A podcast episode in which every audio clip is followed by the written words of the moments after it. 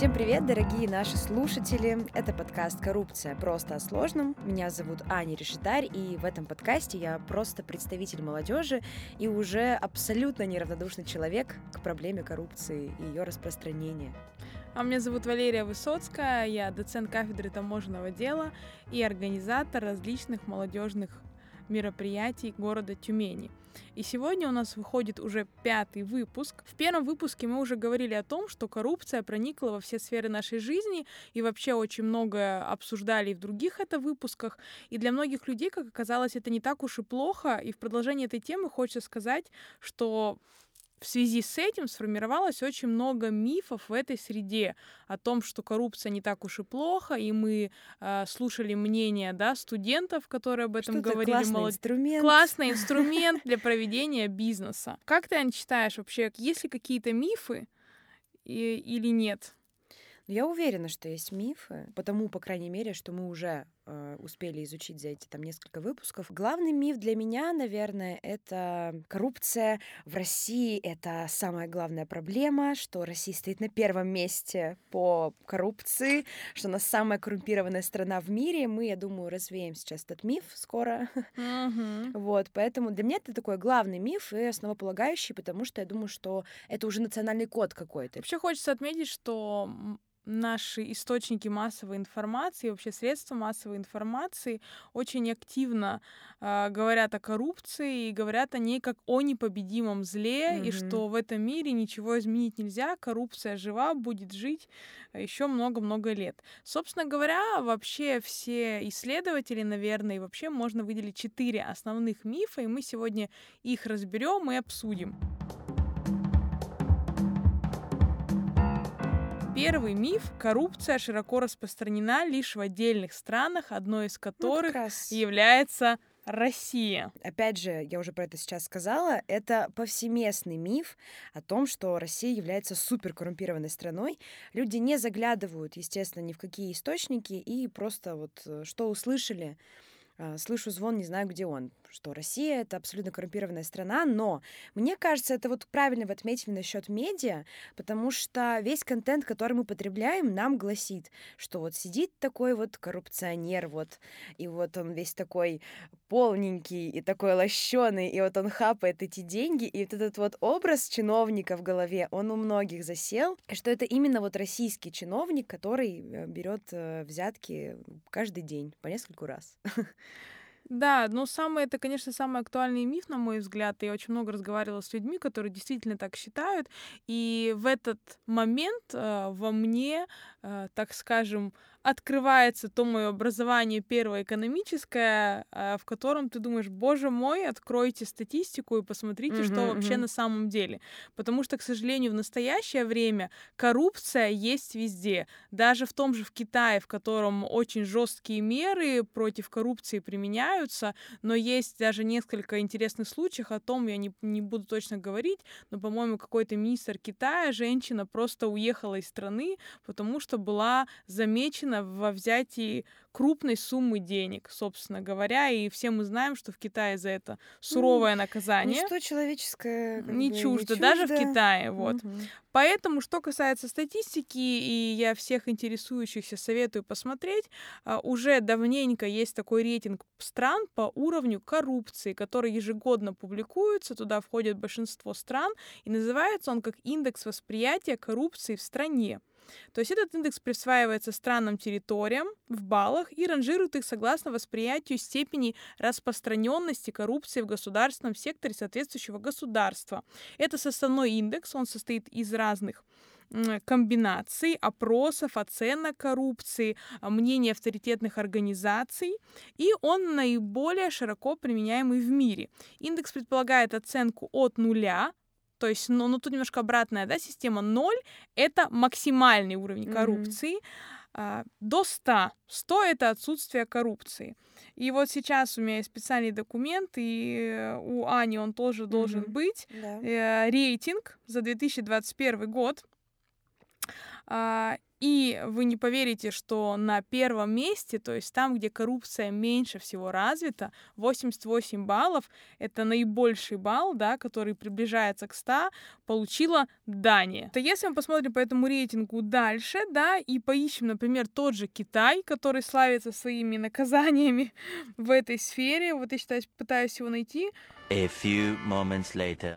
У него, со внимание, 45 баллов это меньше 50%. Ну, это, да, это получается, что как бы... Ближе к коррумпированности. Ну, конечно, да. давайте посмотрим Россию и все-таки узнаем... 29, 29. 29. Но это, конечно, мне напоминаю, что чем ближе к нулю, тем больше присутствует э, коррупция, ну, да, индекс конечно, восприятия такая. коррупции. Но мы должны понимать, что индекс восприятия коррупции это все-таки оценки, но тем не менее, да. И, конечно же, э, победитель нашего рейтинга самой коррумпированной страны э, получился у нас Южный Судан. Ну, я так смотрю, вот все вот эти страны, которые ближе как раз к нулю, то есть, по сути, в красной зоне, будем mm-hmm. так это называть, это все страны, грубо говоря, третьего мира. А у меня есть э, преподаватель по английскому, вот, и он из африканской страны, uh-huh. и мы с ним эту тему обсуждали, и он мне сказал, а это к вопросу о первом мифе, да, uh-huh. Что? Коррупция в России? Вы вообще не знаете, что такое коррупция? Mm, все познается в сравнении. Да. Вы в России живете очень круто, он мне сказал. Вау! Посмотрите этот рейтинг, я думаю, всем будет э, Ну и по интересно. сути, смотрите, самый низкий уровень, то есть, вернее, наоборот, то есть самый высокий балл, то есть самая хорошая да, где история, да. это в основном страны, в которых очень хороший уровень жизни. То есть это в основном вся Скандинавия, да, тут Великобритания есть, Гонконг, Сингапур, то есть это, по сути, страны с очень высоким уровнем жизни. И э, прямо пропорциональный индекс как раз у тех стран, которые живут очень плохо, да, грубо говоря особенно в сравнении. И следует еще отметить, что, например, одни и те же механизмы борьбы с той же коррупцией по-разному влияют, потому что это зависит от социальных, культурных и политических процессов. Вообще следует отметить, что во многих странах традиции европезируются, так mm-hmm. скажем, например, в тех же восточных странах. Там как раз э, серьезные наказания за коррупцию, а где-то вот э, все меняется, поэтому меняются и вообще схемы. И некоторые схемы вообще в странах могут, в принципе, не работать. То есть противодействие. Деле, блин, все равно обидно, что Россия на таком месте находится, потому что, ну, как бы вокруг нас тут Пакистан, как бы Кения, ну и немножко. Просто не забываем, да, что в этом рейтинге еще оценка происходит статистическое уровня коррупции, то есть мнение людей тоже учитывается. Поэтому в каких-то странах люди считают, что у них огромнейший уровень коррупции, а на самом деле, если сравнить с другой страной, это не так. Поэтому, друзья, если вы считаете, что коррупция существует только в отдельных странах мира, введите в интернете индекс восприятия коррупции, и там вы найдете рейтинг 180 стран, и поверьте мне, большинство из этих стран далеко не святые. Мы прям с вами разрушители мифов. Миф номер два. Коррупция является неотъемлемым элементом национальной культуры mm-hmm. и поэтому неизбежно присуща российской системе государственного управления. Она наряду с другими социальными недугами, воровство, пьянство, нищета, всегда была распространена в стране. Опять же, это медиа, э, это, это медиа, нас, ну, опять же, про национальный код, оно нас немножко зомбирует, и я могу сказать, что вот эта вот ниточка, да, с коррумпированным чиновником, который сидит сидит в кресле кожаном э, и хапает и хапает, это идет вообще еще издревле, можно так сказать. Даже последние там несколько лет э, мы можем заметить различные фильмы и сериалы про коррупционеров. Э, например, там тот же самый «Дурак» Юрия Быкова э, или там э, Авдотья Смирновой «Два дня» есть фильм. Но, кстати, в «Два дня» там играет Бондарчук, он там играет, собственно, чиновника, и это вот первый фильм, где чиновник красивый. То есть все остальное... Да ну, простят нас все чиновники чиновники, да. Да, ну то есть э, это гиперболизированный такой образ, он собирательный, он э, антитеза всему хорошему. Hello. I like money. Поэтому откуда взяться у людей мнению, что у нас в России нет коррупции, если мы постоянно потребляем контент, который нам говорит о том, что она есть, была и будет? И как раз этот миф а, в общественном сознании приводит к тому, что гражданин рассуждает у нас. Да, у нас всегда это было. Угу всегда была коррупция, поэтому чем я хуже, пойду вступлю в коррупционные отношения, да, э, это же нормально, не знаю, как решить эту задачу по-другому, поэтому пойду получу там водительское удостоверение, заплачу, кстати, не знаю, как сейчас, но мне кажется, лет 15 назад я встречала очень много друзей, а, которые покупали Как права. будто легче раньше это было. А, вот, деле, разрешение на занятие определенным видом деятельности, оформление статуса индивидуального предпринимателя. То есть вот на самом деле вот эта некая электронизация всех процессов, Цифровизация. цифровизация, да, она позволила, я думаю, какие-то моменты коррупционные убрать. Спасибо госуслуги, то есть Ну, получается, сказать. что да. Спасибо, что живой. Э, Вот. Поэтому с этой точки зрения если рассуждать, потому что все меньше э, получается личного контакта. Поэтому этот миф, друзья мои, мы формируем сами в нашей голове. И из-за этого коррупция растет. Миф номер три. Коррупция способствует развитию экономики России. Она обеспечивает снижение материальных и временных затрат предпринимателей и тем самым содействует развитию предпринимательства, гибкости рынка, а потому является не только Неизбежным злом. неизбежным злом, но и двигателем экономического развития российского сообщества. Друзья, ну что, исходя из этого мифа, пора всем просто давать Да. деньги и их брать.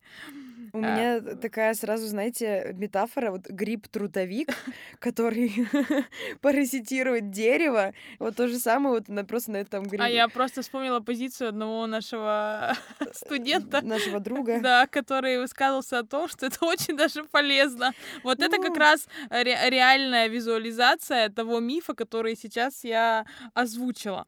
Вообще, на самом деле, современные экономисты уже убедительно доказали, что негативные последствия коррупции могут превышать позитивные в Мгм. 50-100 раз.